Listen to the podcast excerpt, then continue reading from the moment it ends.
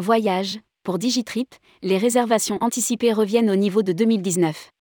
Moins de réservations de vacances de dernière minute.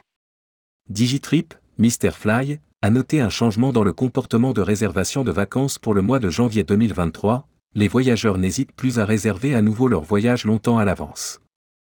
Rédigé par Jean Dalouse le vendredi 3 février 2023.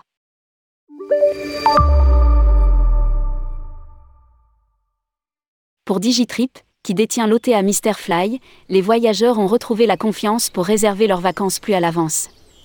Le groupe s'est basé sur les données enregistrées en janvier 2023 et qui montrent que les réservations anticipées reviennent au niveau de 2019 alors que les voyageurs reprennent confiance. Selon un communiqué. L'imprévisibilité des fermetures et les restrictions de voyage en constante évolution pendant la pandémie ont eu un effet profondément négatif sur la confiance des passagers, beaucoup étant réticents à réserver des vols et des hébergements des mois à l'avance.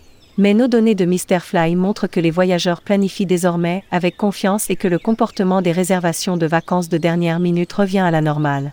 A commenté Émilie Dumont, la directrice générale de Digitrip. Elle poursuit. En janvier 2023, la proportion de réservations de vols effectuées pour des voyages en janvier et février était nettement inférieure à celle de 2022, ne représentant que 35%, contre 43% de toutes les réservations. Cela correspond aux 32% observés avant la pandémie. Pendant ce temps, les réservations de vols pour avril et mai représentaient ensemble un quart des réservations effectuées en janvier, contre seulement 19% l'année dernière, et en ligne avec les 25% rapportés en janvier 2019. La même tendance peut être observée avec les réservations d'hôtels, où les réservations de janvier pour des séjours en avril et mai représentaient 19% de toutes les réservations, comme en 2019. En revanche, seulement 13% des réservations effectuées en janvier 2022 concernaient des séjours en avril ou mai.